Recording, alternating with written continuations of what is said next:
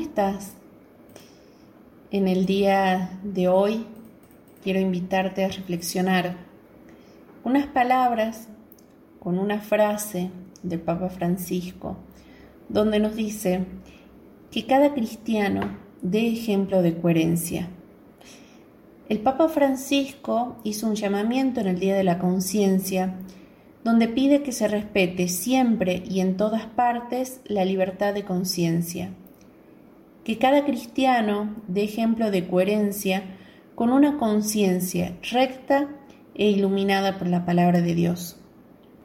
No es la primera vez que el Papa Francisco habla acerca de la coherencia del cristiano.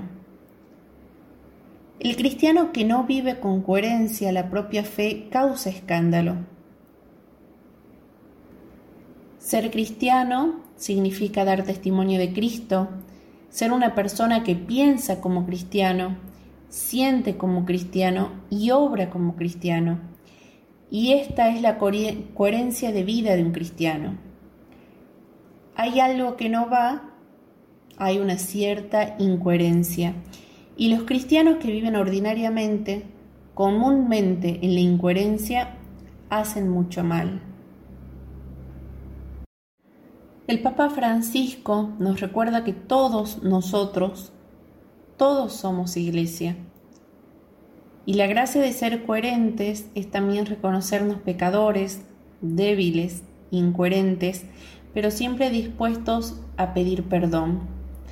Se trata de ir adelante en la vida con coherencia cristiana, dando testimonio de Cristo y sabiendo que somos pecadores, pero con la valentía de pedir perdón cuando nos equivocamos, pidiendo también ayuda para vivir siempre en clave de amor generoso y desinteresado hacia los hermanos, tener una actitud de dar, a no buscar ser consolado como consolar, buscar no ser comprendido como comprender, que no espere ser amado, sino que me dedique a amar en estos últimos años somos testigos del grave sufrimiento que aflige a muchos hermanos de nuestro pueblo motivados por la pobreza y la exclusión social. Sufrimiento que ha afectado a miles de personas y a muchas familias. Un sufrimiento que no se debe únicamente a factores económicos, sino que tiene su raíz también en factores morales y sociales. La Iglesia nos invita a todos a mostrarnos solidarios con los necesitados y a perseverar sin desmayo en la tarea ya emprendida de voluntarios de ayudar y acompañar. Y en este año, marcado por los sufrimientos y los desafíos causados por la pandemia del COVID, es este camino de coherencia el que nos va a ayudar a salir de esta situación. Todos estamos en la misma barca, todos frágiles y desorientados, pero al mismo tiempo importantes y necesarios. Todos llamados a remar juntos, todos necesitados de confortarnos mutuamente. En esta barca estamos todos.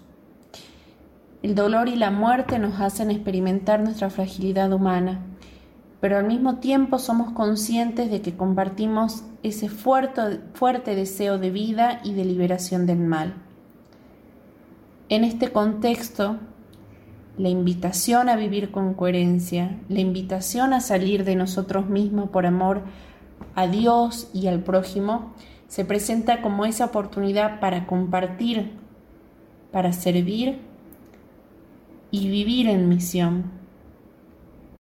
Este tiempo de pandemia, lejos de aumentar la desconfianza y la indiferencia, nos debería hacernos más atentos a nuestra forma de relacionarnos con los demás, renovar nuestros corazones, abrirnos a las necesidades del amor, de la dignidad y la libertad de nuestros hermanos, así como el cuidado de toda la creación. Así, viviendo nuestro testimonio de fe, para que podamos manifestar el amor y poder transformar corazones, mentes, sociedades, culturas, en todo lugar y en todo momento.